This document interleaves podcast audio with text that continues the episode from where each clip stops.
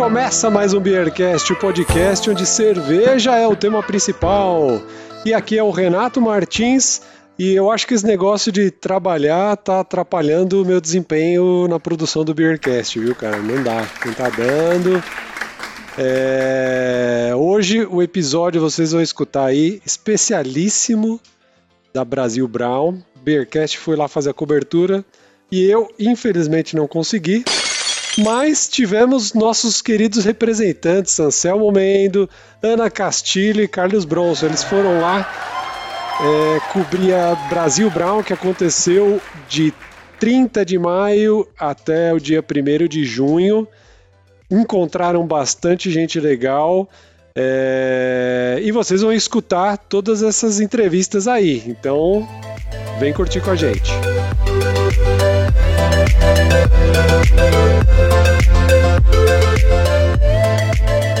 Pessoal, fazendo aquela pausa aqui para trazer mais uma parceria do Beercast. Não é só para os patronos dessa vez, mas também para todos os ouvintes. Olha lá, hein? O Colab Centro de Cultura Cervejeira vai ter condições especiais para quem acompanha o Beercast. Eles vão dar 10% de desconto nas cervejas consumidas lá no bar ou também para quem levar em growler. Além disso, as compras que você fizer no Brew Shop e também as inscrições dos cursos da Sinatra Cervejaria Escola, que funciona ali tudo no mesmo espaço, é, vão receber esse mesmo desconto. Então basta chegar e dizer que você ouviu sobre a promoção aqui no Beercast. É, e no caso dos cursos, você escreve para o pessoal lá no curso arroba sinatra.com.br. Sinatra S-N-N-A-T-R-A-H.com.br. O Colab fica ali na Avenida Pompeia 2021. Ele tem as mesas externas, tem cervejas produzidas pela própria Sinatra, pela B-Side, pela Cachorro Cego e outras marcas independentes convidadas. E para quem está voltando a aglomerar agora, o espaço também tem um Beer Lage, que você pode reunir a galera e fazer aquela bagunça, só precisa antes fazer a reserva com o pessoal, tá bom? Então procura eles nas redes sociais ou pelo e-mail que a gente indicou aqui e vai lá aproveitar esse descontão.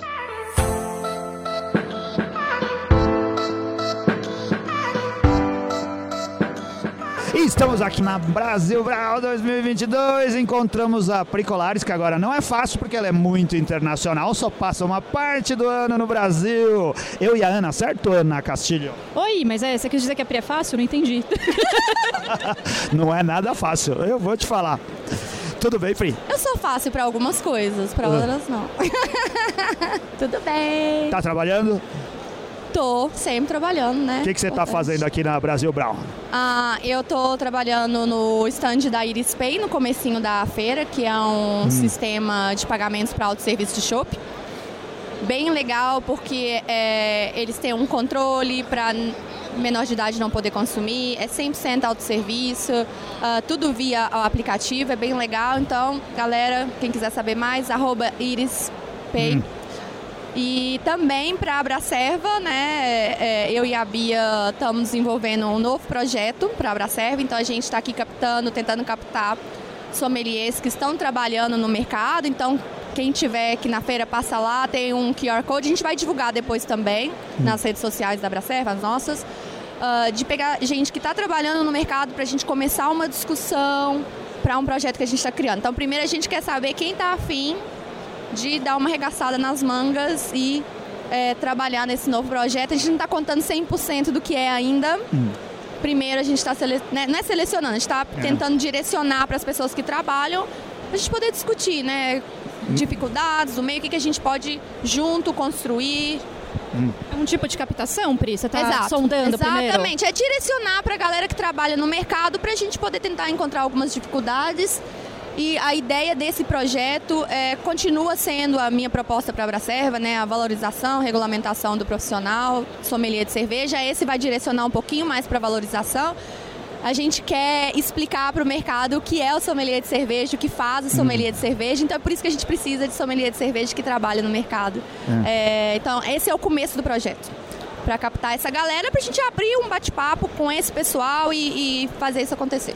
E se é com a Priscila Colares e com a Bia Morim, é um projeto sério, não é tipo aqueles e-mails que a gente, aquelas mensagens que a gente recebe no WhatsApp, venha trabalhar meu período, ganhe 5 mil reais. Não, não, não, é que é uma, no link. Não, é uma ideia de juntar um É. pessoal pra gente abrir um debate ali, assim, Hum. um debate num grupo fechado ali e, e- e dar caminho para esse projeto. Que a temática é isso, valorizar o sommelier e fazer com que as pessoas entendam qual que é o trabalho de sommelier, né? Porque às vezes você vai fazer um evento, todo mundo te apresenta como cervejeira, mestre cervejeira, com tudo menos com sommelier, porque as pessoas às vezes não entendem qual que é a função. Então a ideia desse projeto é sobre isso. Então a gente está tentando captar quem trabalha no mercado através dessa pesquisa para a gente iniciar esse projeto e vai ser bem legal. Então o começo dele é aqui na Brau. E como faz para contatar vocês? Você já falou pelo, pela Abracerva ou pode entrar em contato diretamente, te seguir nas redes sociais? Pode, claro. A gente vai falar cansativamente desse projeto da Uraceva, é porque vai começar agora, a gente vai ficar um, um período com isso, né, gente? Quem quer, quem quer, quem quer, e depois a gente vai passar para esse debate que eu falei. Ah, então, sobre esse projeto específico, vai estar link na, né, na- na- nas redes sociais da Abracerva, no nosso também, no meu e da Bia. E sobre esse projeto é isso, por enquanto. Boa. O... A gente aqui chegamos antes do... desse nosso papo aqui, ficou conversando com a Pricolares e lembrando de coisas do passado, a Não. grande rainha dos eventos. Quando a gente vai pro festival de Blumenau, a gente já sabe que o legal não é o festival, o legal é o after party que, É. a, que, a, que a Priscila organiza. E ela tava fazendo o- o- um flashback aqui, mostrando stories do celular, mostrando das grandes entrevistas que ela fez com o microfone de piroca. É, dá saudade, Priscila? Gente, a hora que ele falou, ah, rainha da, eu falei, não, não, não, não, não, você não vai dizer isso, né? Bom, assim, eu não organizo os afters. É que, tipo assim, é, sabe o, o rolê que vai se formando, o bonde vai se formando? E aí, nesse festival em 2018, né, que eu, eu, eu- eu chamei de Carna Blue. Porque era, era isso, né? Bem Sim. perto do carnaval. Eu falei, nessa época eu não gostava de carnaval. Eu falava, meu carnaval era Blumenau. Que eu acho que eu não entendi ainda que eu podia sair fantasiada e ir pros meus bares favoritos no carnaval e era isso, tava de boa. Exatamente. Porque pra mim é isso que é carnaval pra mim. E aí em Blumenau desse ano tinha o stand da Urbana. Urbana e eles tinham colocado uns dildo de tap handle. Gente, traduzindo, o que que é dildo? Piroca. O que que é tap handle? Torneira. É, desculpa. Obrigada. Não, é que às vezes, né? É, que assim, não, é, enfim. Mas eu achei importante dizer que que é um É dildo. ótimo, por favor. E aí eu peguei um. Aí Eles estavam brincando lá, né, no stand da Urbana, zoando. E aí eu cismei e falei, pô, vamos entrevistar a galera sem o pessoal saber? Então eu perguntava o que, que você achou do festival e na hora que o pessoal ia responder, em vez de microfone, era a piroca lá. E foi muito engraçado que foram só com cervejeiros, assim, e a reação do pessoal foi, era hilária. Então tem gravado nos destaques do meu Instagram, como Carnablu 2018, que foi esse rolê que foi engraçado. Foi assim, tipo assim, Imagina, não, imagina pro foi cervejeiro, né? premeditado, foi, foi assim, aconteceu. Deve ser duro ser entrevistado por uma piroca. Acho que pra muitos sim. e em 2019 foi o ano do glitter. Se você perguntar pra galera da, da agrária, não lembro por que que Tem eu tava com gente que glitter. tem glitter até hoje, É, viu? Porque e aí tanto glitter foi um rolê, que tipo não assim, saiu. vamos passar, 2022. deixa eu passar glitter. E de repente tava todo mundo no festival com glitter. E sei lá, as coisas que acontecem. É. O melhor é o Ela não after é tida, ela não é oficialmente colocada como a, a rainha do after, mas todo mundo sabe na mão de quem que cai essas coisas, né? É, enfim, né? Obrigado, a gente tem que assim, agradecer mas, a enfim. pessoas como a Pricolares que fazem os, os eventos ficarem muito mais divertidos do que são quando a gente paga ingresso. Afinal de contas, cerveja também é sobre diversão, né? Isso daí. Deveria ser mais, mas enfim. Obrigado, Pri. Obrigado mais uma vez pela simpatia. Saúde Boa sorte gente. nos trabalhos. Pra todos nós. Beijo.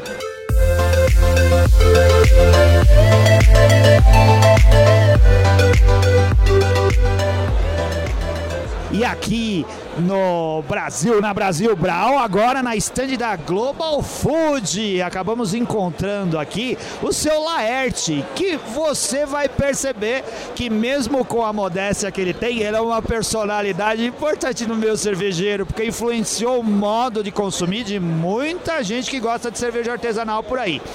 O seu Luiz trabalha na Global Food, certo? O que, é a Global Food e o que o senhor faz lá? A Global Food é uma empresa que tem vários segmentos, laticínio, cervejaria, panificação e carnes, e eu sou responsável pela área de cerveja. Ah. Então toda a questão de cerveja sou eu que gerencio, sou eu que sou responsável. Eu, eu misturei e falei seu Luiz e seu Laerte. Na Peraí, verdade o é se- seu Laerte Luiz e o Luiz é o É o filho. filho, É. Luiz Coqueiro filho, Laerte Coqueiro papai. É isso, né? É, isso. A Global Food fornece para o mercado cervejeiro, o senhor trabalha nessa área. Sim, sim. É. Fornece, no caso, eu sou responsável pela área de cerveja. Hum. E em termos de cerveja, a gente tem vários produtos. Tem enzimas, tem lúpulos, tem Hum. antioxidante e tem extrato de malte. E com essa mistura desses lúpulos e do extrato de malte, a gente pode personalizar qualquer cerveja. Ah. Principalmente a cerveja se não tiver defeito. Uma cerveja limpa, a gente personaliza com a adição desses produtos. Olha aí. Inclusive, a gente tá provando uma aqui que o Luiz, o filho do seu Laerte, me ofereceu pra gente. Ele botou malte, ele botou extrato de lúpulo, ele botou óleo essencial, ele colocou tudo aqui dentro, gente. Não explodiu, a gente tá bebendo, tá bem bom, tá bem gostoso, então assim, dá certo. Então, na verdade, essa cerveja que você está mostrando levou um extrato de malte que tem a característica de ser bastante corante. Ah. Uma quantidade pequena dele gera uma cor muito elevada.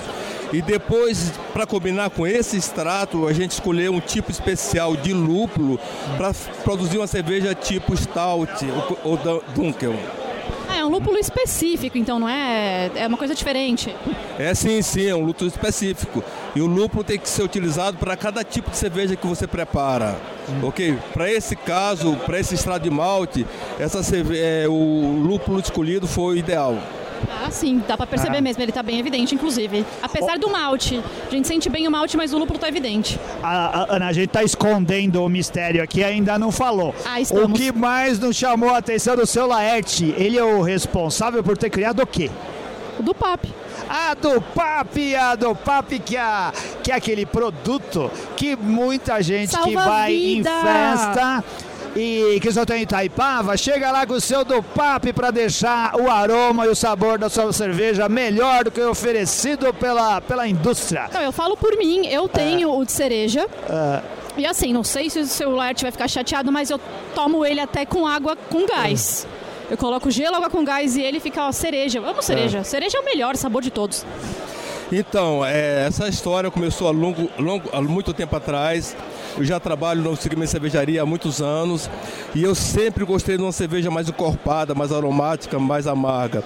E aí eu sempre andei no meu bolso com esse tubinho de formulação própria. ah. E aí o E o Luiz, que, que tem nesse tubinho? Esse tubinho, esse, especificamente, tem uma mistura só de lúpulos. Ah. Tem lúpulo aromático e tem lúpulo de amargor. Então, através dessa combinação, você faz um, um composto ideal para você colocar na cerveja neutra. O, o seu Laerte estava dizendo que ele não sai de casa sem o tubinho dele com óleos essenciais de lúpulo. Quando os amigos chamam para ir no bar tomar uma brama, o senhor está lá preparado com o seu, o seu aroma e sabor para acrescentar na cerveja. Sempre, eu sempre saí de casa com meu tubinho. E às vezes quando eu esquecia o tubinho, eu voltava em casa para pegar.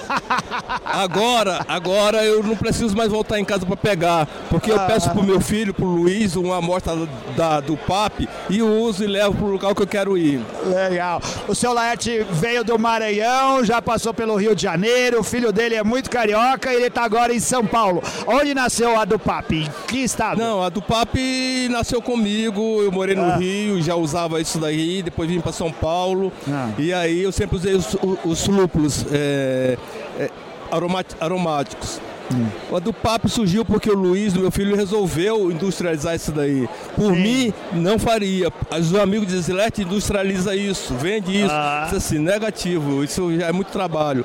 Ele, ele tava escondendo ouro, gente. Tava escondendo ouro só para ele. Aí ele resolveu fazer isso, aí eu segui as fórmulas para ele e ele comercializou. Ah. Então todo o trabalho de comercialização, até do nome do PAP, foi invenção dele Legal. e tudo foi trabalho dele. Eu só segui as fórmulas. A gente agradece ao Luiz que recebeu a gente aqui muito bem no stand seu da Global Laerte. Food. E, não, então, com o Luiz que recebeu a gente, que é o filho, recebeu a gente aqui na stand da Global Food e colocou a gente na presença do grande criador da do Papo, o seu Laerte. Obrigado, seu Laerte, por esse poder de, nada. invenção e ter trazido pra gente. Foi, foi um prazer conversar com vocês e estou à disposição para qualquer outra informação. Legal. Obrigado, Celeste. Grande abraço.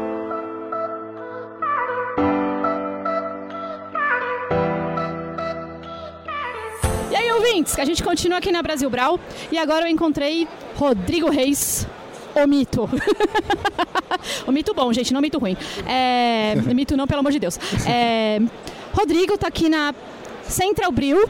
Ele tá trabalhando com malte, vendendo malte só para caseiro, para indústria, para todo mundo, Rô? Explica pra gente. Não, na verdade, a, a Central Brew, ela começou como brew shop, mas hoje está importando malte por conta própria. Então a gente está com quatro maltarias internacionais, alemã, argentina, belga, inglesa, e estamos representando eles, trazendo para o Brasil em volume. Então a gente já tem de cervejaria, desde o caseiro até cervejaria.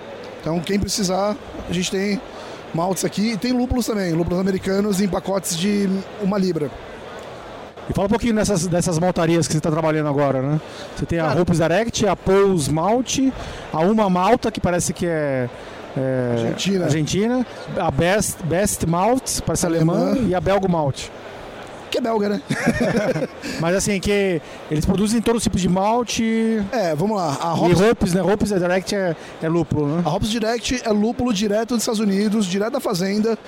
Já vem fracionadinho, bonitinho, pacotes de uma libra, né? 453 gramas. É, cara, lúpulos legais americanos, bem, normalmente bem fresco. Pous maltes, lúpulos, é, maltes ingleses. Cara, Mary Zotter, inglês de boa qualidade, os cristais ingleses, né? São maltes muito bons. Uma malta, maltaria argentina. Cara, fornecimento super fresco, maltes sempre bem, bem servido. Eu uso lá na cervejaria, né? Ou na malta, adoro. Best Mouse. Eu trabalho no, no- no quintal do O, né? OTEP, é um, é um brewpub aqui na zona norte de São Paulo. É, e tô aqui na Central Brew representando os caras. E Best Mouse, maltaria alemã, cara, super tradicional. A galera é apaixonada por esses Red X, então a gente tá trazendo ele. Então quem precisa de Red X tem aqui. E por último, Belgo Malt, cara, maltes belgas, maltes europeus, super frescos, de boa qualidade. Ô, Rô, eu tô muito curiosa com essa saca de malte aqui, ó. É, vocês não estão vendo, porque é um podcast, obviamente não é filmado, mas tá lá. El Jaguar Genuíno, Malta Pilsen. E é um saco muito bonito, gente. Tem uma. Tem um jaguar que é a onça, né? e tal. Saco muito bonito, ok, tá bom. É. tá bom, gente. Fala pra mim, Rô, é, que tipo de malte que é esse? É, da onde é a. É, a, a Una Malta e a Pous Malt, eles são de. Eles são da Brut Malt. Hum. Que é uma maltaria, a maior maltaria do mundo. De onde que fica?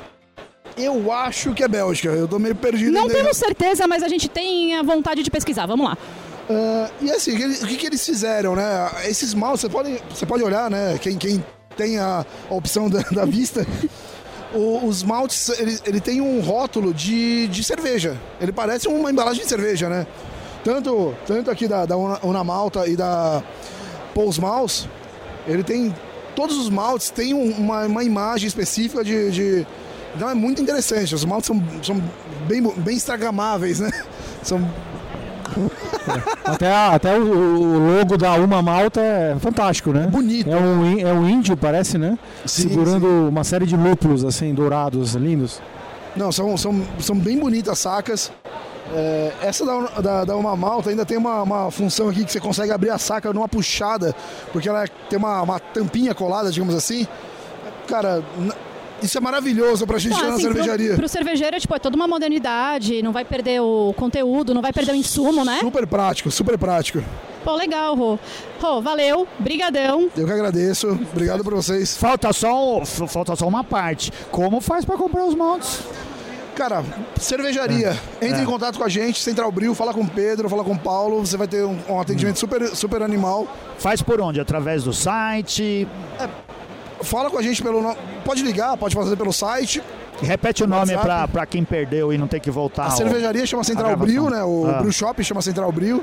E você pode falar com o Pedro ou com o Paulo. São os donos do, do Ah. local, então é onde você vai trocar ideia mesmo. São quem vai resolver seu problema. O, o Pedro já pagou vários incêndios meus Hum. de, me, de me entregar malte, de me entregar lá, levedura 8 da noite. então eu. Isso tão- é bom. Você indica é, para grandes cervejarias, médias cervejarias, Bril Pub, cervejeiro caseiro, vale para todo mundo? Olha, eu tô trocando ideia com várias cervejarias grandes aqui. Eu acho É. que vai rolar cervejas bem famosas com, com o malte nosso. Vai ser bem legal. Legal, então procura lá na Central Bril. Se você dizer o nome do Rodrigo, ele ganha comissão, certo? É isso aí, é isso aí. Lembra de falar, Rodrigo Reis, nosso amigo desde o começo do Beercast, é, que você pode ver pessoalmente lá na Central do O e pode beber cerveja dele em outros lugares da cidade, porque ele faz cerveja em muito lugar. Obrigado, Rodrigo. Tomara que vende Eu que bastante agradeço. malte. Abraço, gente. Valeu, beijo.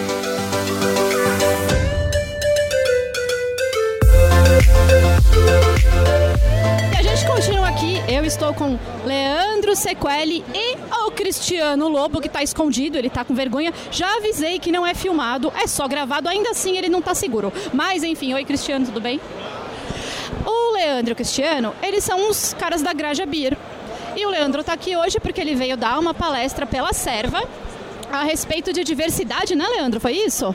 É isso, hoje eu fiz parte do Congresso Brasileiro de Ciências e Tecnologia falando sobre diversidade e um painel incrível mediado pela Bia Ruiz e com a presença de Leandro Sequeri, Graja Bia, Luísa Tolosa da Dádiva, Yumi, Shimada, Yumi, se eu falei errado, me desculpa, da Japa Desculpa, Yumi. Cervejeiras, e o Edu, que é do podcast Chora do Gole. Foi uma conversa muito bacana. Então, é, quando vocês fazem essas palestras, para quem não conhece, não entende nem o termo diversidade, é, o que, que você fala? Vamos lá, qual seria o tema exato da palestra? diversidade para a sociedade como um todo é a voz e a presença de pessoas invisibilizadas socialmente. São as pessoas periféricas, as pessoas pretas ou negras, como você quiser. Mulheres estão dentro dessa camada de invisibilidade, mesmo sendo 50 e tantos por cento da sociedade, e a comunidade LGBTQIA+. Da qual eu faço parte, inclusive, estou aqui representando. ge- Perfeito. E muita gente esquece da galera com deficiência, que eu não sei falar a sigla, mas é PCD, se eu não me Isso, engano. isso. E a galera. Os povos originários, que são tão invisibilizados que ninguém lembra deles nem quando fala de diversidade. Sim. E para o mercado cervejeiro, a gente está falando disso e de crescimento de mercado. Diversidade para o mercado cervejeiro é mais pessoas diferentes consumindo esse líquido sagrado. Sim, e a Graja Beer, ela sempre teve essa ação social, né? Eu sei que vocês tiveram um grupo de cervejeiros lá no lá onde vocês têm a sede, que é na Grajaú, que vocês tiveram ações para formar mais pessoas enquanto cervejeiros, não foi isso? Um tempo atrás? A Graja Beer surge nesse tecido. A Graja Beer foi fundada por educadores e artistas com a intenção de transformar o mundo independente do tamanho desse mundo. Então a cerveja pra gente, é, até peço desculpa para todos os cervejeiros que estão ouvindo, ela é um meio e não o fim. Então ela é uma, um mecanismo de transformação social. Quanto mais pessoas estiverem consumindo a cerveja e esse volume se transformar em ativo social, sejam edu é, educacionais através de cursos, sejam através de fomentos a coletivos, é o resultado que a gente espera da cerveja. Então a Graja Beer é uma cerveja feita para transformar e impactar comunidades. Então a Graja Beer subiu, ela surgiu com esse mote. Vamos transformar a comunidade, foi isso. Exatamente, ela é uma marca de cerveja periférica com a intenção de, através da cerveja, emancipar o máximo de pessoas possíveis de uma região e podendo ser replicado, inclusive, para mudar a sociedade, independente do tamanho da sociedade. Sim, porque assim, eu não sei o que, que você pensa a respeito disso, Lê, mas sempre que a gente vê foto de evento cervejeiro, você vê homem, hétero, branco, quer dizer, tô, hétero, gente, desculpa, é uma referência minha. Porque eu tenho um problema com homem, mas enfim. Eu vejo lá, tipo, o cara, homem, hétero, branco, careca, barbudo. Você não vê é, mulher, você não vê preto, você não vê. Não vê ninguém que seja diferenciado disso, ninguém que não seja dentro deste padrão. Você percebe isso também? Então, eu tenho essa percepção, ela é nítida, mas há uma luz, que é o que? Na última Brasil Brau, antes da pandemia, eu andava pelas ruas sombrias, desertas e frias. Olha, hoje não tá nem sombrio nem deserto, viu? Hoje tá gostosinho. E praticamente não tinham pessoas dentro do que a gente chama de diversidade. Hoje na Brasil Brau a gente já consegue se encontrar com outras pessoas que, que se olham e se identificam. Curiosamente ontem, primeiro dia da feira, eh, a gente foi se encontrando e esses códigos de afinidade naturais foram tão grandes que a gente ia agregando, parecia um imã. No final do evento a gente estava numa roda com quase 10 pessoas negras periféricas marcando o próximo churrasco e samba. Tá, isso aí que a gente precisa. Ô, Leandro, agora a gente tá gravando isso durante a Brasil Brau, que aconteceu entre o dia 31 e 2 de 31 de, de maio e 2 de junho e quando esse programa for pro ar, você já vai ter virado estrela da Globo, porque a gente sabe que você tá no programa que fala sobre os bairros de São Paulo todo sábado à tarde na Rede Globo, certo? O que, que você falou lá pro pessoal?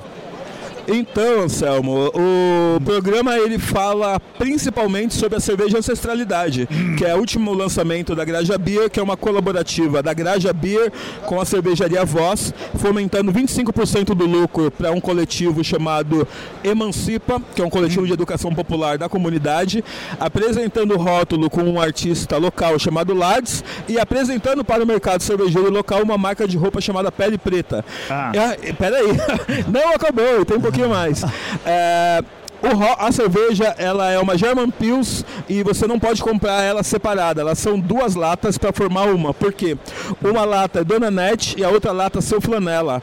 Ambos são pessoas referenciais da cultura negra do Grajaú, pais do pessoal da Pele Preta e que estão casados há 50 anos. Aí fica a pergunta que a gente faz. Se eles estão casados há 50 anos, não é você que pode separar, entendeu? É verdade. Olha só, o Leandro é uma figura, já apareceu no nosso programa outras vezes e a gente está programando para em breve ele vai estar no Beercast falando de diversidade. Se o cachê do Beercast conseguir cobrir o cachê da Globo. Agora a gente não sabe mais se a gente vai ter a presença do Leandro.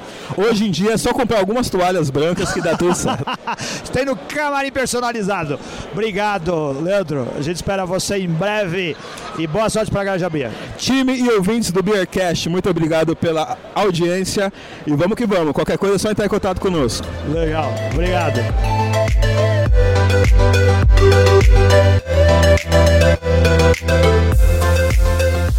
Estamos aqui mais um dia na Brasil Brown, agora no stand da Abracerva, conversando com a Bia Morim. Bia Morim, que se tornou uma figura importante dentro da Abracerva, porque se você for eh, participar de alguma palestra, se você for participar do espaço que eles montaram aqui, ou quiser contato de seja qualquer pessoa desse mundo cervejeiro, você pode conversar com a Bia, porque ela vai resolver. Verdade, Bia?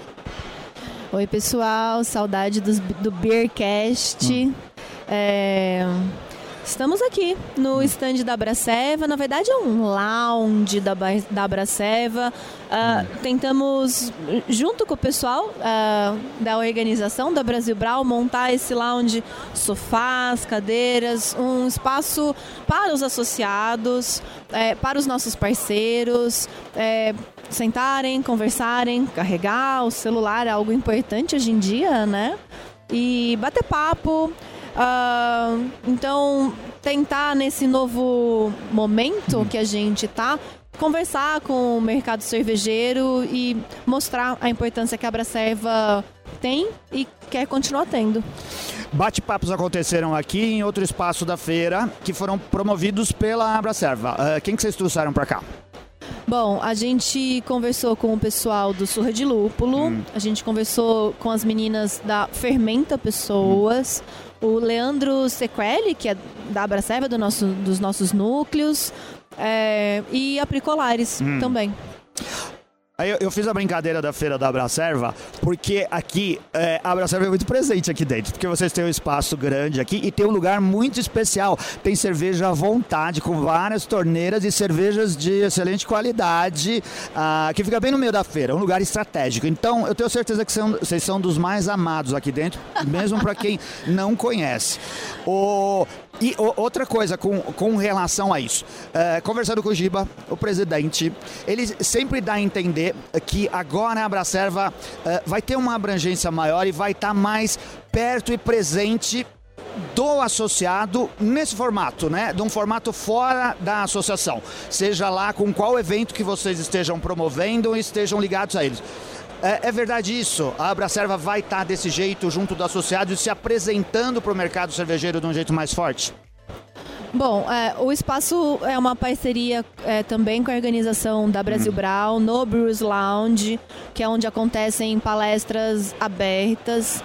A gente é, tem vários associados, né, que enviaram barris de cerveja. Um beijo, associados que mandaram barril de cerveja. Para fazer esse serviço, não é uma feira com cervejarias, né? Então é uma feira técnica, uma feira com expositores, fornecedores e afins. Então é, era importante ter esse papel, cumprir esse papel também como associação. E no Brews Lounge a gente teve algumas conversas, o próprio Giba, né, com a gente conversando sobre essa nova fase que a Abracerva está tendo. Hoje, por exemplo, teve um papo super importante com o pessoal do Ministério da Agricultura, onde o Glauco falou também sobre né, novas questões que vão surgir aí para cervejarias. E eu acho que a Abracerva, ela, desde 2013, quando ela foi fundada, ela tem um papel muito importante de unir o mercado. E eu não era sócia, né? Eu fui começar a ser sócia faz dois anos. Ah, por conta do núcleo de sommelieria, eu venho de um outro lugar do mercado que não é o mercado de fábrica, né? Que, que é super importante. Na verdade, é o, é- é o fundamental ali, né, para o mercado. A Abracerva também abraça o mercado de serviços dentro do mercado cervejeiro, que é de onde você faz parte. fornecedores, ah, profissionais né, que não são sommeliers ou que não estão dentro de fábricas. Hoje a gente conta com 800 associados. Esse é um número significativo para que a gente possa é, ter mais força nas pautas e nas relações governamentais, que é o nosso é, calcanhar de Aquiles. Então, é, eu fui começar a entender, ah, agora que eu estou dentro da Abraceva, ativamente, braço direito ali do Giba, falei, nossa, como essa associação é muito mais importante do que eu imaginava.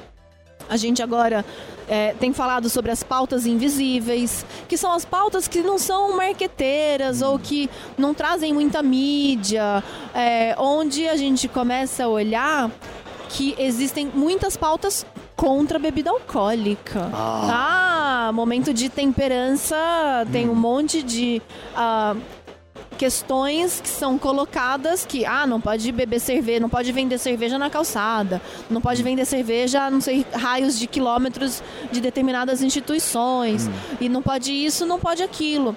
Então a gente precisa advogar a favor da cerveja, mas claro, né, como é que eu advogo com mostrando, né, para os órgãos que a cerveja e a cerveja artesanal ela tem um consumo inteligente, ela tem cultura cervejeira, ela é importante economicamente para as cidades. Hoje a gente com mais de mil fábricas, quantos empregos a gente gera? Proporcionalmente com relação a emprego mesmo, as pequenas fábricas Ela empregam está cada mais. vez mais ligada ao turismo, que é algo que, real. Cada vez mais a gente viaja por causa da cultura cervejeira, por causa do, do gente- negócio cervejeiro. Aí a gente come, a gente se hospeda, a gente precisa viajar. Então isso vai demonstrando a importância da cerveja em várias frentes. Acho que a Braceva quer olhar para tudo isso. É um momento em que o Giba fala muito sobre profissionalização. A gente tem voluntários na Braceva, a gente tem pessoas que é, entregam uma paixão pela cerveja, né, dando ali, é, doando parte do seu tempo para ouvir os associados, para entender. A gente tem a Beth, que é uma advogada tributarista, dá curso de tributação. Eu tenho certeza que a Beth ajudou muitos empresários a economizarem muito dinheiro para não tomar multa. Hoje, por exemplo, é, a gente mandou no WhatsApp ah, dos associados um comunicado lembrando é, as pessoas de uma de um prazo estendido para quem tinha dívida e não sei o quê. Então, a associação ela, ela presta um serviço cuidando dos associados das empresas e afins de várias formas. Claro que ainda tem muito trabalho a ser feito, tem muito que ser entregue. Acho que a gente ainda precisa crescer como associação. E se a gente olhar a Bruce Association, que eu acho que é um, um ótimo exemplo a ser seguido, eles têm ah, mais de 10 vezes o que a gente tem no número de associados. Já é uma organização, bom, lembrando sempre, né, uma organização sem fins lucrativos, mas ah, enfim, a gente ah, tem muito que, que nadar ainda, muito que remar. Mas é um caminho, então eu acredito muito na gestão que o Giba tem feito. É uma pessoa de muita experiência, né? Já passou por vários lugares do mercado. E ah, o networking é fundamental. Fundamental. É fácil virar sócio da Abracerva? Super fácil, nosso plano é anual, então você entra em abraceva.com.br, lá tem um associe-se, você preenche um formulário, um pré-formulário, e a gente vai entrar em contato com essas empresas, explicar como funciona, mandar um boleto. É isso. de anuidade. Não, não se isente, esse toda associação precisa de contribuição, mas com certeza é algo que vai ser muito útil e benéfico para quem está dentro do mercado. É preciso ser representado, é preciso estar forte lá dentro. E como a Bia disse, a Abracerva não é uma associação com fins lucrativos. E ela precisa, além dos associados, precisa o apoio da indústria, da indústria do modo geral, né? De todo mundo que está envolvido no mercado cervejeiro para fazer com que as coisas aconteçam. Por isso, minha pergunta inicial, a Abracerva tem essa ideia de estar presente e se fazer presente, né? De estar vista pelo mercado onde a cerveja estiver acontecendo. Olha, olha a Brasil Brau, né? Esse ano, olha quantos estandes, olha que importante o mercado já se mostra, né? A gente tem ah, muita gente aqui do mercado, muita conversa sendo feita, muito networking. Isso é fundamental pra gente. E mesmo depois de dois anos de pandemia, né, você vê que uma retomada dos negócios, né, os estandes cheios, né, mesmo o congresso com bastante esgotando os ingressos, né, diariamente, isso mostra que o, o cenário cervejeiro só estava é, aguardando um Hibernado. momento, é, estava hibernado, ele estava aguardando um momento para despertar e voltar ativa, né? E eu acho que é fundamental que a Braceva tem esse papel de unir, de agregar, né? E não de desagregar. E, esse, e essa agregação que a Braceva está trazendo, com, principalmente agora com, com o trabalho né, que o Giba está fazendo, isso vai ser um diferencial para os próximos anos. É uma coisa de. Começa agora, mas vai colher frutos durante muitos, muitos anos, né? É ad eterno. A Bia, quem veio até a Brasil Brown, que aconteceu de 30 a 1 de, de junho, 30 de maio a 1 de junho. ah, quem veio aqui viu a Bia, porque a Bia trabalhou loucamente aqui. Você chegou de manhã cedo, ela estava aqui, você foi embora. Depois acabou, ela ainda estava aqui. É e eu acho que ela dormiu embaixo de algum stand, alguma coisa assim. ah, o porque... sofazinho aqui da Braceva bem confortável, viu, gente? Simpaticíssima sempre. Bia, sempre conta com a gente, viu? Para todas as pautas e tudo que a Abracerva precisar em algo que o Beercast possa contribuir, pode chamar a gente que a gente vai. A Vocês- gente não olha direito o e-mail, você deu bronca na gente? Dei bronca, Foi pro e-mail que a gente não viu, porque ela já tinha chamado, mas a gente pede desculpas e promete toda a atenção. Imagina, eu acho que o Beercast eh, faz um trabalho incrível. Vocês conversam com as pessoas e vocês têm trazido cientistas. Vocês estão trazendo gente de fora para conversar. A turma de vocês é muito animada. De vez em quando o Anselmo fica cortando as pessoas para falar de futebol, né? É, não é, você tem que pedir desculpa para as pessoas sobre isso, não sobre A os Bia e-mails. não deve, não deve torcer pro Palmeiras, porque o Palmeiras Eu não torço pro Palmeiras, só gente. traz alegria pra comunidade que se veste de verde, como ela está vestida hoje. É e a gente não verdade. consegue evitar esses temas, a gente precisa falar. Mas é isso. é, eu acho que o mercado tem que caminhar unido. A gente está passando por um período que é longo. É uma, uma seca de várias questões aí. Se a gente não se unir, vai ser mais difícil para todo mundo. O Bronson, que é sócio da Luven, contribuiu com cerveja aqui pro evento, certo? Pra Abracerva? Não, CBCA. é, CBCA. Tá grande agora. É, agora que tá grande. isso? Tá crescendo mais. Parabéns, viu? novidades. Inclusive. Tive com a Karen Ah. semana passada. É, é muito legal. Vocês são referência hoje de mercado, como CBCA, como Leuven. E ah, muito feliz da gente poder também, como a Braceva, tá trazendo essas figuras para conversar. No YouTube da Abraceva, vocês conseguem todos acessar vários bate-papos fundamentais que a gente está tendo com o mercado cervejeiro. E qual o, o- no YouTube é Abracerva, o canal Abracerva, né? Ah, Põe lá no- na, na lupinha Abraceva que vai Já achar vai nós. Não, legal. Muito obrigado, Bia. Obrigada, Beercast. Um beijo para todo mundo. Como é que chama os apoiadores Beercasters? Patronos. Patronos. Um beijo para todos os patronos. Saúde, gente. Obrigado.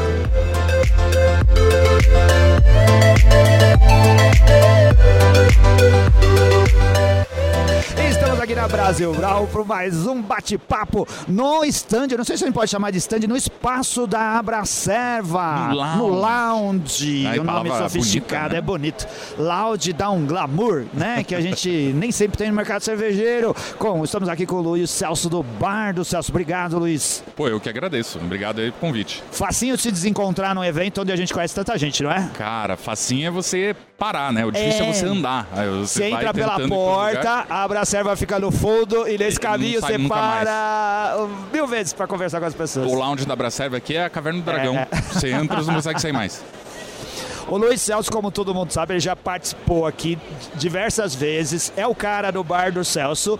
E ele é um sommelier muito respeitado, juiz de concurso. E ele, Bondade sua. ele participou de, de, um, de, um, de, um, ah, de uma forma diferente, mas muito importante, do último Campeonato Brasileiro de Sommelier de Cerveja. Essa é a descrição, certo? Campeonato Brasileiro de Sommelier Isso, de Cerveja? isso. É. Essa é a sexta edição do, Ah. do Campeonato Brasileiro. Eu participei da primeira até a Ah. Quinta como concorrente. Né? Eu cheguei a ficar em primeiro, no primeiro campeonato em terceiro lugar no, no concurso. Defendi o Brasil no Mundial do Sommelier em 2015, mas dessa vez me convidaram para participar da organização. Então eu tive lá presente junto com a organização, fazendo a prova teórica que o pessoal faz, fazendo toda a parte prática ali das degustações e também como jurado das finais. Uma, uma coisa que a gente sempre fala no programa, como provocação, o Jairo, nosso querido Jairo, patrono, que ajuda em tudo que a gente faz no Beercast, ele foi o cara mais beneficiado pela pandemia, acho que no mundo, porque ele virou quase o concurso como o melhor sommelier do Brasil, porque ele tá há três, quatro anos, né? O concurso parou de acontecer por causa da pandemia e ele continuou sendo o melhor sommelier do Brasil. Ninguém vai ter um reinado tão grande. Foi um reinado, um reinado longo, né? Nós- Não, mas o Jairão mandamos super bem, ele merece. Como que foi o concurso desse ano e qual foi sua participação? Olha, o concurso em si foi bem legal, o pessoal retomou a, a ida aos concursos, eu acho que isso foi bem bacana. E foi um concurso bastante puxado, né? A gente fez uma prova teórica bastante exigente, né, desse pessoal, aonde não bastava apenas ser um sommelier, você tinha que estar atualizado com o mercado, você tinha que ter, eh, eu brinco, né, comido guia com farofa, né? Porque eh, você precisava manjar muito ali de cerveja e das atualidades É. do que está acontecendo para fazer uma boa prova. Então o pessoal falou bastante que a prova tá bem difícil e tal. E realmente foi uma das menores médias, a menor média de todos os anos. Mas foi bem legal porque selecionou muito bem a galera que vai para a semifinal. Então a primeira etapa tem mais de 200 inscritos, né? A gente faz provas em vários lugares do país e daí reduz para 40 que vão para a segunda etapa fazer duas provas às cegas, que é uma de definição de estilos, né? E uma outra de análise sensorial de defeitos, off flavors. Passando essa fase, os 40 fazem essa prova, seleciona os cinco melhores para a final. E na final também tô lá como juiz de serviço, né? Analisando o serviço da galera que vai fazer uma simulação de serviço na frente dos juízes. O sommelier, na hora da prova, quando o Celso está dizendo de serviço, ele vai lá servir mesmo, como se fosse Servir. um garçom no bar, né? É. Vai, eh, se escolhe o estilo, ele tem que fazer aquilo lá corretamente. Isso, a prova consiste em algumas etapas. É uma prova fechada, mas tem alguns convidados, e aí você tem uma primeira mesa, que é uma mesa mais técnica, onde a pessoa faz uma degustação às cegas de uma cerveja, tem que dizer qual é o estilo e tudo mais, responde algumas perguntas mais ligadas à fabricação, e depois faz uma simulação de serviço, onde tem duas pessoas numa mesa simulando ser Ah. convidados. E elas vão pedir, vão fazer perguntas, e a pessoa tem que fazer os serviços corretos. E é ali que eu fico de olho para ver se deu certo, se deu ruim, se acertou, se errou. As finais, ou essa etapa final e o julgamento final aconteceu no Instituto da Cerveja aqui em São Paulo. Isso, as duas últimas etapas acontecem no Instituto da Cerveja apenas, Ah. a primeira etapa em várias cidades do país. Ah, No Instituto em Moema, mas também em Porto Alegre, em vários locais onde a gente tem aí ah, os nossos braços né, do Instituto.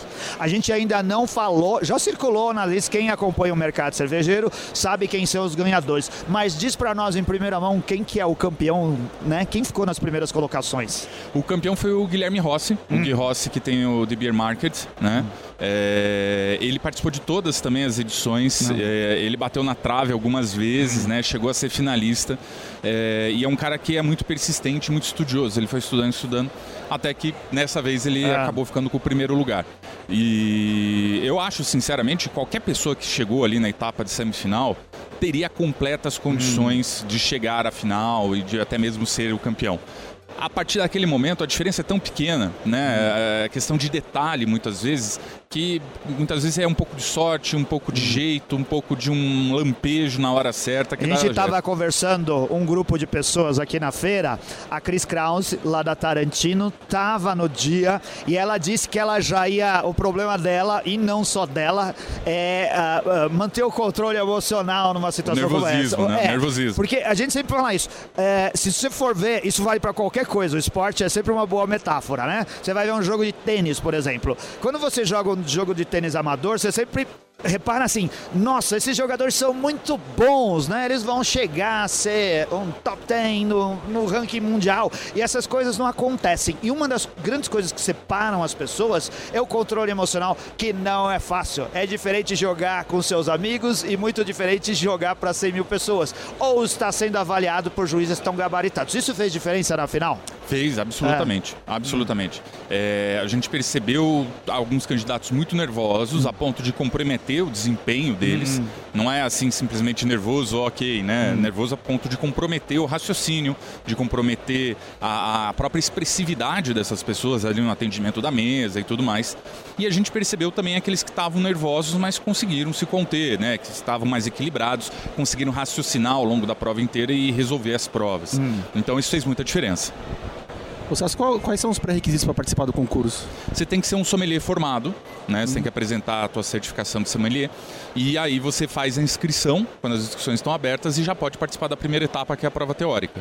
Tá? Você vai pagar uma taxinha lá de inscrição e daí você já pode participar. Mas tem que ser sommelier formado com um certificado válido. Existem institutos que são reconhecidos? Quem, quem que reconhece se, o- se o diploma é válido? Não, os- as próprias escolas, né? Tá. Então o Instituto fornece certificado, as outras escolas, cada um fornece o seu certificado, vale qualquer um desses certificados, não é um problema, mas tem que estar ali com um papel que comprove que você realmente fez o curso, você terminou o curso, você é um sommelier formado. E que época do ano que começam as inscrições?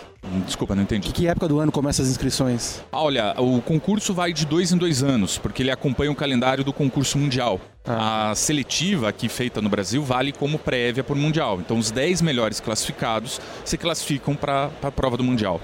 Né? É, e daí eles recebem convite da organização. Então, normalmente acontece entre março, abril e maio, a cada dois anos. Então, ano que vem não tem, 23 seria agora. São os anos 24. pares. É, tem que ficar esperto ali já desde o comecinho do ano para ver se sai alguma notícia, algum comunicado. Beleza. Obrigado, Luiz Celso. É, como que o pessoal te segue nas redes sociais?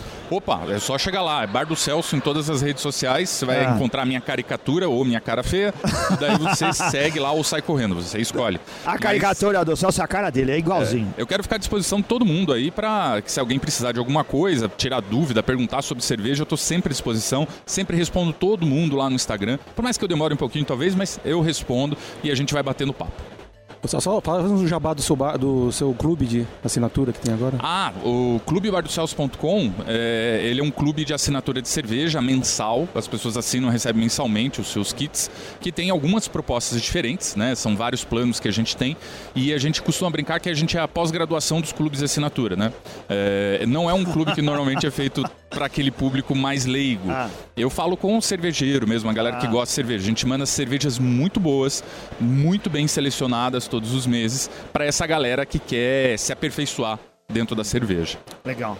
Obrigado. Pô, eu que agradeço. Obrigadão aí, obrigado pela... Até a próxima, que você Até a tá próxima. sempre aqui com a gente, tá sempre convidado. Valeu.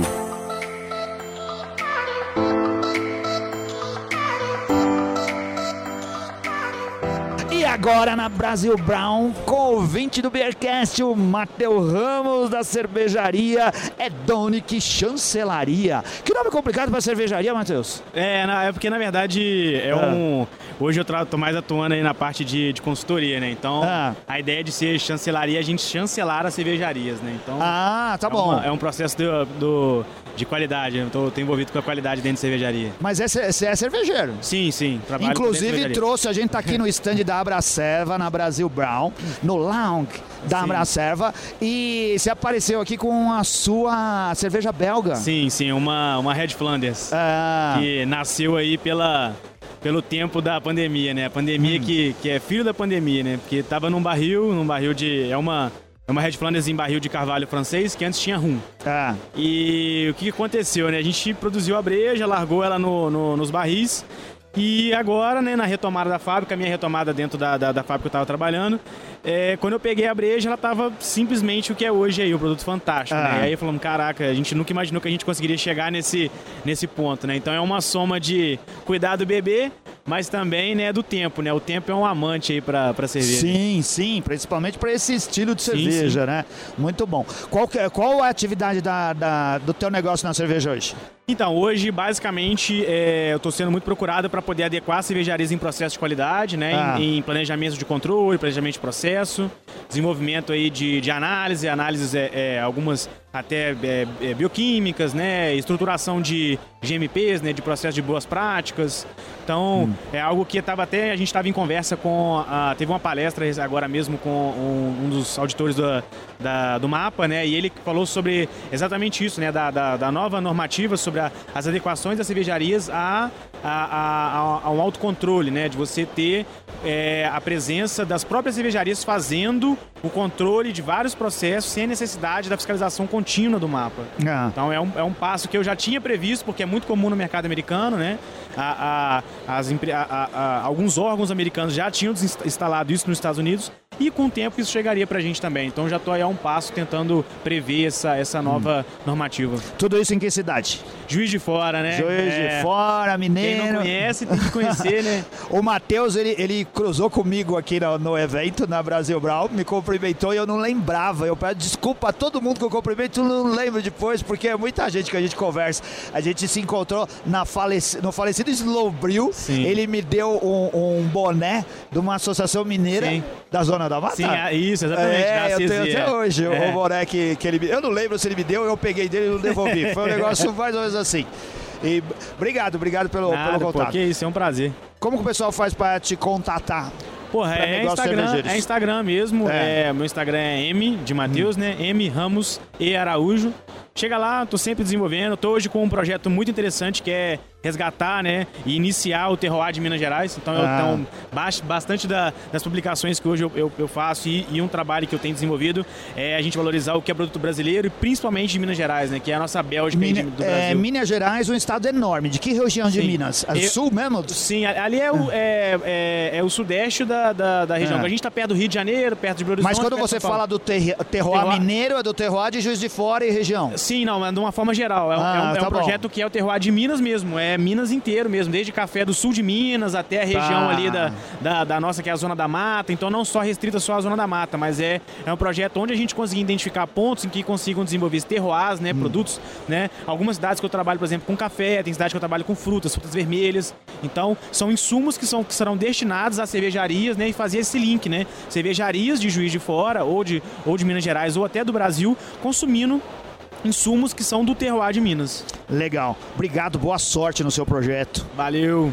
Estamos aqui também com um amigo do, do Matheus, que veio junto, o Demócrito.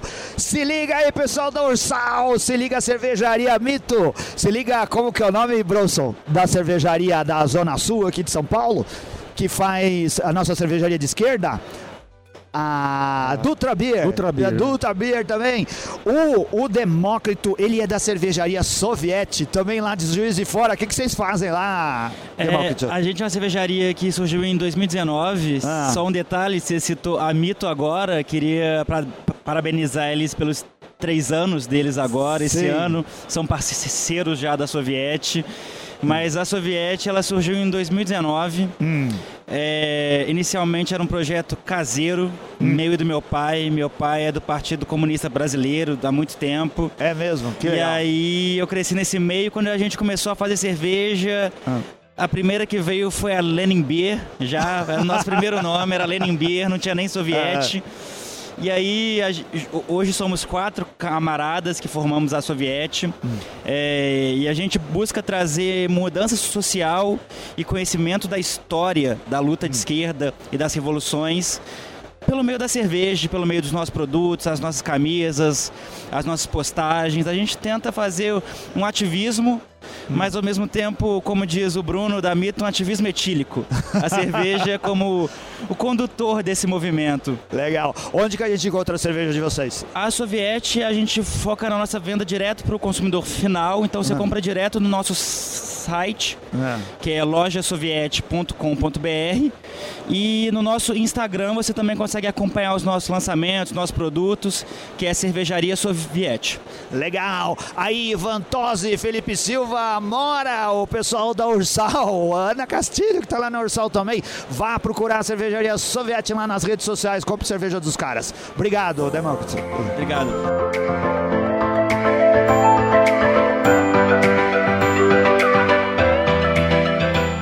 Continuamos, continuamos aqui na Brasil Brau e agora estamos com a Beth Bronzeri, que é uma advogada tributarista e que também é membro da Abracerva. Ela trabalha provendo serviços tributários para os associados. Beth, como você chegou no mercado cervejeiro sendo uma, tributa- uma advogada tributarista? Bronson, comecei minha carreira na, na área eh, tributária já há quase 30 anos. Há 20 anos atrás, numa empresa de auditoria, hoje chamada EY, era antiga Ernest Young, eh, eu era consultora nessa empresa e nós atendíamos a conta da Coca-Cola. Ernest Young tinha a conta mundial da Coca-Cola. Na época, eles fabricavam a Kaiser, cerveja Kaiser. E toda a regra tributária para refrigerante e cerveja sempre seguiu a mesma linha.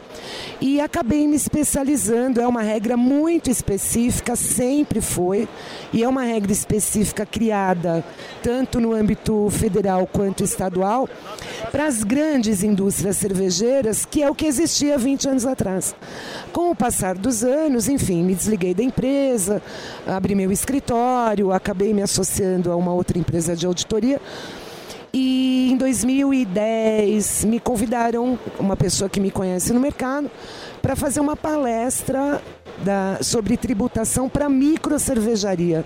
Em 2010, bem no comecinho do movimento, do em que as primeiras indústrias estavam começando a se estruturar.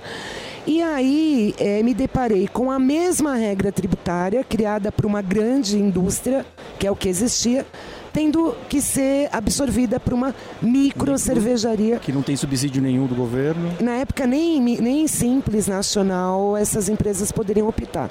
E acabei me especializando, então, na estruturação dessas operações e aplicação dessa regra maluca tributária.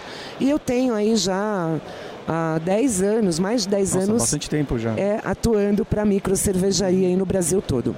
E como foi o convite você fazer parte da Abracerva? É, na última eleição, né, a Nadine, enfim, que é uma pessoa que eu conhecia do mercado já há bastante tempo, me convidou para fazer parte da formação de uma das chapas que concorreu à eleição.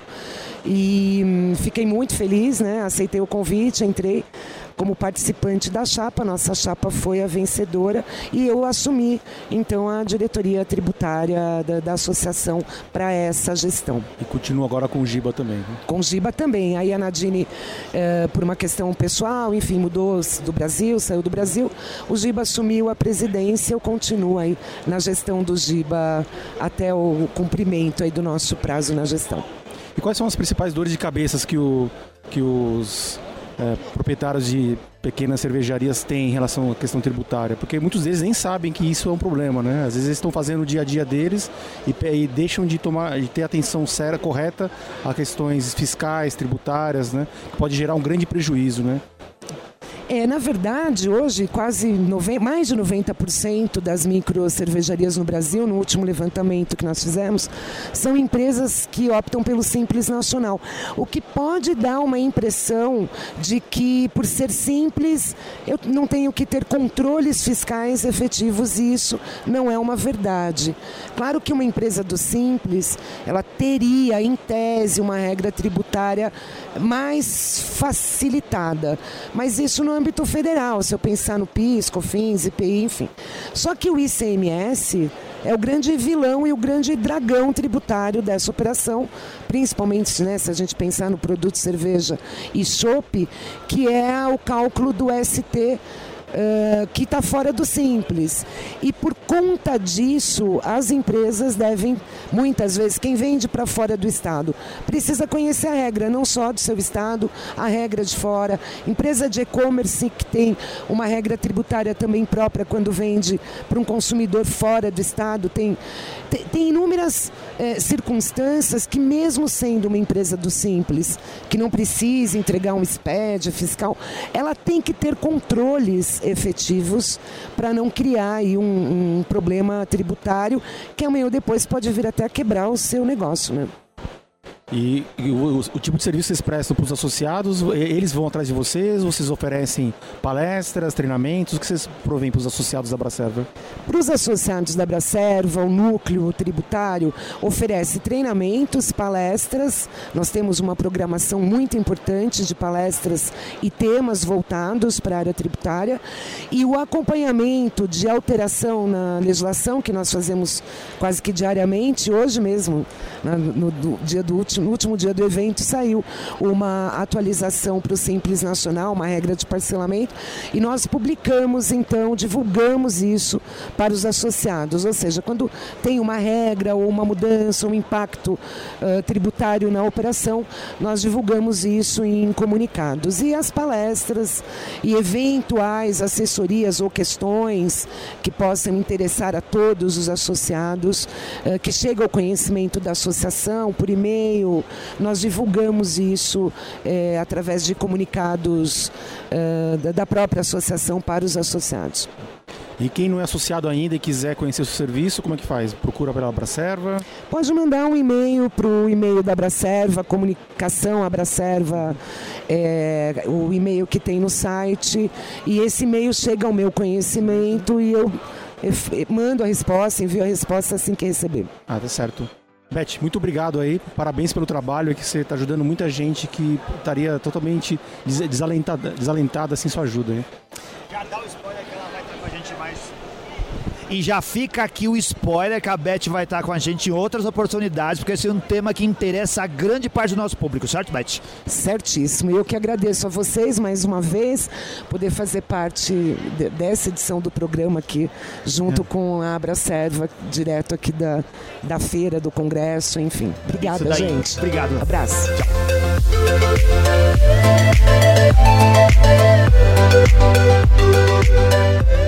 E continuamos aqui na Brasil Brown, observando as tendências, né? Conseguimos descobrir, descobrir, a gente percebeu, já tem percebido isso no mercado e percebemos agora aqui na feira, por causa da representação que um segmento está assumindo aqui. Estamos aqui conversando com o Pedro do meushop.com.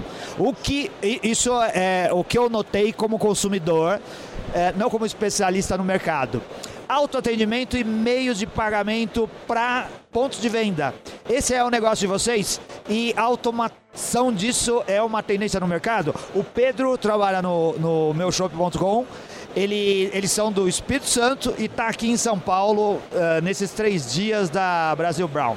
Exatamente. Prazer estar aqui no Beercast. É, hum. Prazer enorme mesmo, porque a gente tem o nosso podcast lá, o nosso sonho era participar de um podcast de verdade. O nosso é improvisado, na verdade. Tem o podcast da empresa, Tem tem o uma podcast coisa da empresa, meu, meu show.com, a gente leva Hum. a galera cervejeira, a- os próprios funcionários que, que Hum. fazem cada um na sua área no, no podcast. Enfim, a- acredito que mais que uma tendência, eu acho que já é uma realidade, né? o autosserviço já é uma realidade. Você vai nos Estados Unidos hoje, você entra no, no supermercado e você não precisa nem levar cartão nada. Vai bipando tudo, coloca dentro da, da- do carrinho, sai e a- é computado o valor depois. Ah, acredito eu que com a pandemia que a gente sofreu, isso foi muito acelerado, né, para ter o menor contato possível, né? E tudo para facilitar também. Hoje a gente está implementando, inclusive na feira, mais do que autosserviço, um serviço de biometria. A pessoa vai encostar na máquina, o dedo na biometria e o chopp vai descer.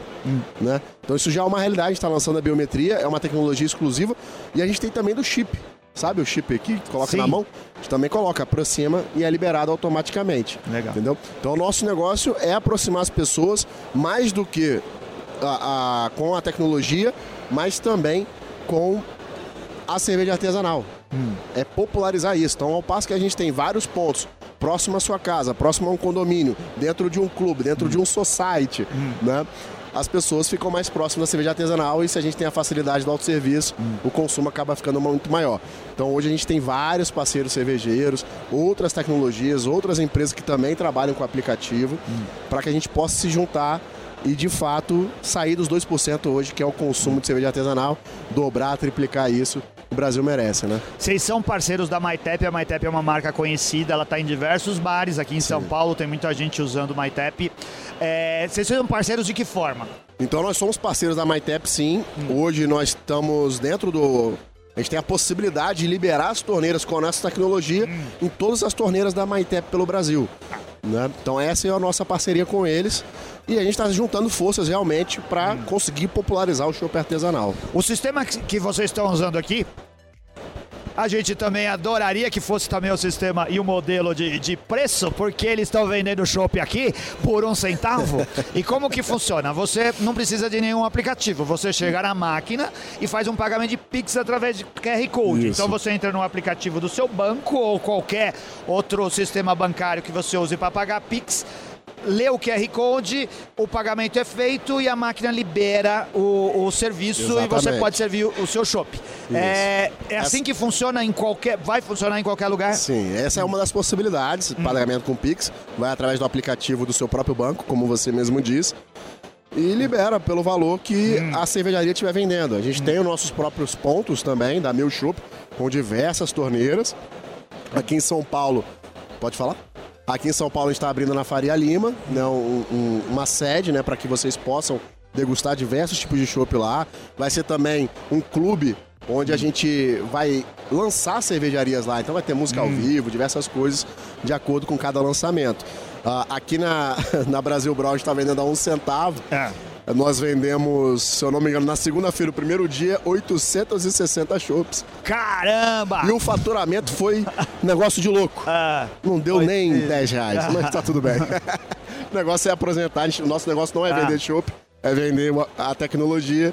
Então era uma forma que a gente tinha Mas das o, pessoas o equipamento experimentarem. também é de vocês. Não, o equipamento é parceria também. Nós Hum. indicamos a quem deseja ter o mesmo tipo de equipamento. Como você viu ali, a gente tem um carrinho, que é, um- é- é algo que pra mim é exclusivo da meu chupa. Eu nunca tinha visto isso na minha vida. Então tem um carrinho que é especial para eventos, né? Com chopeira ah, a gelo mesmo. Dura até 6 horas o sistema que a gente fez. Ah, e tem também a câmara fria normal, ou até geladeira, que é direito, né? Como chama também. Mas o nosso negócio é vender a válvula tecnológica para você instalar qualquer tipo de, ah, de equipamento. Teve gente aqui na feira que fabrica chopeira elétrica que já vai fazer uma adaptação para utilizar a nossa válvula. Legal. Teve, quando eu contei, eu saí contando como que era, ah, como foi a minha experiência com o meu chopp aqui no stand de vocês para outras pessoas. E uma pergunta que me fizeram foi essa. Como que se controla que menores não fiquem comprando chopp por aí? Como controla isso, Pedro? Bom, vamos lá. Assim, tem um cadastro, né? Ah. Tem a parte de, por exemplo, a gente, a gente não tem trabalho só com Pix, só para salientar. A gente tem um aplicativo também, a pessoa pode baixar o aplicativo, colocar um saldo. Então, para ela Tá. ter os dados, ela precisa ser maior de 18 anos, Sim. beleza? Essa é a primeira questão. Segunda questão é o seguinte: o menor de idade, na verdade, ele tem que ser é, o problema que ele vai ter para comprar com a gente é o mesmo que ele vai ter que ter Pra comprar em qualquer no outro lugar. É. Quem tem que cuidar disso são os pais, né? Não vai dar dinheiro pro menino e, e ele não controlar o que ele tá comprando. Vai sair lá na conta que ele tá comprando. Sim. Né? Então, a gente trabalha dessa forma, né? Sim, é porque eu achei o sistema de pagar. No Pix também é possível, via informação bancária, verificar se o usuário tem mais de 18 anos. Ah, Isso tá é automático. É. E no- É, repete, repete Ah, o que tá. ele disse. No Pix, então, a gente tem um o próprio sistema do banco. A Ah. gente faz uma verificação assim que é feita a compra pelo Pix, se esse usuário tem mais de 18 anos, senão a compra não é efetivada. Legal, muito bom. Tendência no mercado a gente já está percebendo, já tem o autoatendimento e os sistemas de pagamento modernos. Eu acho maravilhoso isso de pagar com o Pix. Achei bom pra caramba, cara. A coisa que mais enche o saco em qualquer bar que você vai é ter que ficar indo toda hora no balcão ou ficar pedindo pro garçom e depois vir aquela conta que você precisa ficar conferindo. Eu acho que deve ter modelos muito mais práticos e o que vocês estão trazendo esse daí também. E eu gosto de servir meu shopping. Eu acho que seria muito bom ter um lugar que fosse que você pudesse fazer isso com a praticidade que vocês é, e a trazem. experiência também, né? De você Sim. chegar lá, escolher o chopp, a gente não vende só o copo, né? Você É. tem a possibilidade de cadastrar por 100 CML. Hum. Às vezes você vai numa tap bar que tem, sei lá, 20 tipos de cerveja. Você não precisa comprar 20 copos. Sim. Experimenta 100 Vende ml de um, de 100 cada. ml de outro. E 100 sem passar de vergonha de ficar pedindo provinha. Chegando pro, É. pro cara no balcão, quero uma provinha, o cara te olha feio. Você pode ir lá e pegar Exato. sua provinha. É barato, né? É 100 barato. tá bom. Obrigado, Pedro. Obrigado pela simpatia. Boa sorte. E faz jabá aí do Moqueca Cast ou Moqueca É, Podcast. nós temos também o Moqueca Podcast lá no Espírito Santo. É. Ah. o maior podcast audiovisual do Espírito Santo. Nós somos pequenos, nós pro Espírito Santo. Porque somos moqueca só existe uma, moqueca, capixaba. pô. O resto não é moqueca. Não é, tem a peixada baiana que é boa pra caramba também. A gente vai conversar daqui a pouquinho com o pessoal de Salvador, eles vão poder rebater esse seu argumento aí. tá certo. Muito Fechado. obrigado, viu? Eu Boa pra agradeço, fique com Deus. Valeu.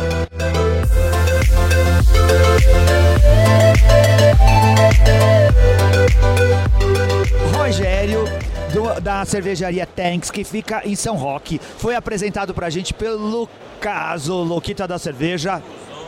Pelo, não, mas foi o, o Luquita tá aqui do nosso lado. Ele é tímido, ele nunca quer falar no microfone.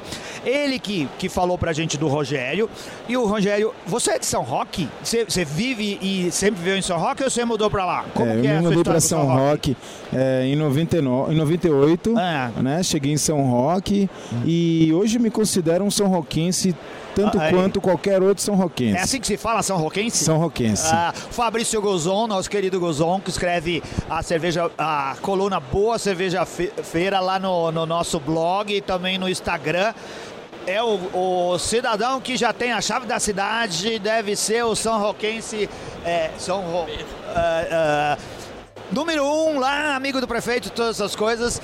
A gente descobriu hoje que também clientes de você, né? Amizade Exatamente, e- E conhece o exatamente. pessoal da, da cervejaria. O São Roque, que era a cidade do vinho, tá virando polo de cerveja. Um Cada vez tem mais cervejeiro. produção de cerveja e bares cervejeiros lá. Com certeza, a gente já é, tem um roteirinho cervejeiro do centro, Ah. então é, o Brísio, né, como carinhosamente chamamos ele, ele é um frequentador assíduo de todos os bares, então ele tá dia em um, dia em outro, mas está sempre ali na cerveja e sempre fomentando o nosso comércio. Quanto tempo vocês estão em atividade lá em São Roque? Vai fazer três meses no próximo dia 17. Ah, legal. Qual que, quem que é o seu parceiro? Qual que é a sociedade? O que, que você faz no, na empresa?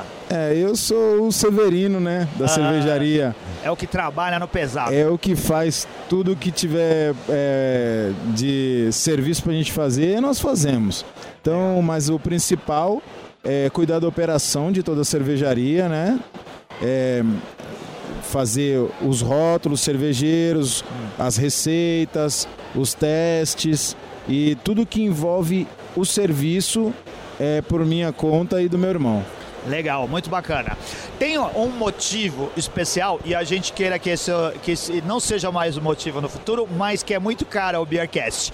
A gente procura cervejeiros negros que sejam donos dos seus negócios. E não existem tantos quanto a gente gostaria, porque a gente quer um mercado diverso, um mercado de cerveja que seja para todos. Vocês representam, de alguma forma, é, uma raça empreendedora, né? Que está dentro desse negócio e que são negros que estão trabalhando no mercado. Vocês, já, vocês se dão conta disso? Vocês estão defendendo uma causa lá também? E a importância da cerveja de ser para todo mundo? A cerveja é, tem que ser democrática, Hum. mas um democrático de verdade. Ela tem que alcançar todo tipo de público, seja negro, todo tipo de público.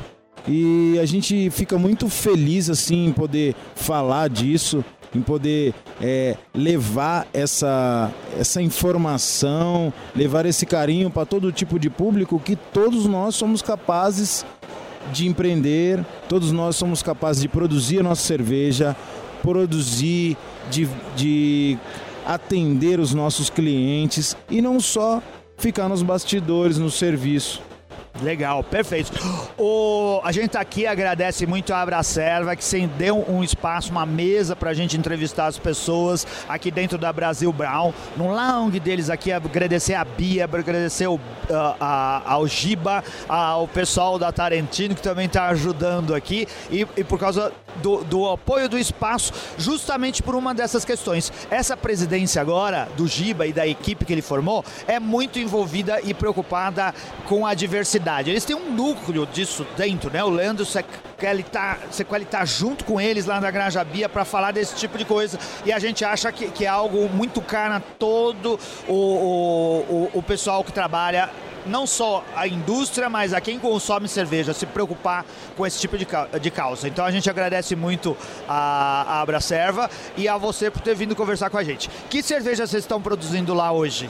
É, as nossas cervejas são todas direcionadas aos pontos turísticos da nossa cidade. Então, é, a nossa Recanto da Cascata é a Pilsen. Aí nós temos o Morro do Cruzeiro, que é um ponto fantástico da cidade, que é a nossa Vitibir. Nós temos a Mata da Câmara, é a nossa IPA. O Quilombo do Carmo, né? O Quilombo do Carmo, ela é, voltando para esse ponto que nós estamos falando de diversidade, né? De uma região quilombola. Sim. Então a nossa cerveja Bock, que tem um pouco mais de cor, um pouco mais de volume alcoólico e mais de imposição, ela é denominada Quilombo do Carmo. Legal. Muito bacana. Legal, Rogério. Como que o pessoal faz? Em que lugar lá de São Roque vocês estão? Nós estamos é, na rua Bento Antônio Pereira, é uma rua paralela ao, à Avenida Bandeirantes, uma das avenidas mais frequentadas de São Roque. E é facinho de ver a gente ali. É tá um pouquinho escondido, mas temos uma abertura bem bacana, uma fachada bem luminosa que leva as pessoas até lá. Vá lá, se você é de São Paulo, se você é do interior de São Paulo, vai visitar São Roque. São Roque é um polo turístico, tem um monte de coisa para fazer em São Roque. Sempre muito ligado ao vinho e agora, mais recentemente, ligado à cerveja. A gente espera que o turismo se desenvolva como a gente gostaria, o turismo cervejeiro, especialmente, que as pessoas vão lá visitar vocês e visitar, uh, experimentar suas cervejas, Rogério. Poxa, fico muito feliz em receber esse convite, de estar aqui falando para não só a nossa classe de negros, né, mas para toda a diversidade hum. e, e deixar sempre frisado que a democracia cervejeira tem que ser sincera. A cerveja especial, artesanal, tem que chegar para todos. Boa, obrigado, obrigado a Tanks Beer. Passa seu Instagram pra gente, o, como contatar vocês. É, o nosso Instagram é, é a Tanks Brewing. Hum.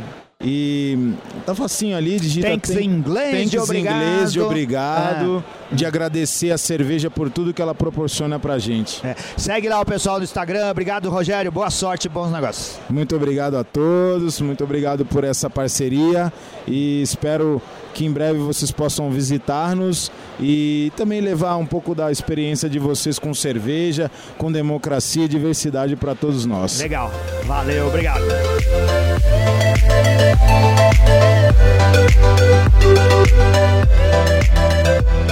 É isso aí, pessoal. Espero que vocês tenham gostado aí de todos esses bate-papos. Um prazer reencontrar todo mundo aí, os nossos amigos, nossos ouvintes. A gente agradece demais a todo o pessoal da, da, da organização que nos permitiu aí fazer as gravações lá em loco. E a gente se vê no próximo episódio. Valeu!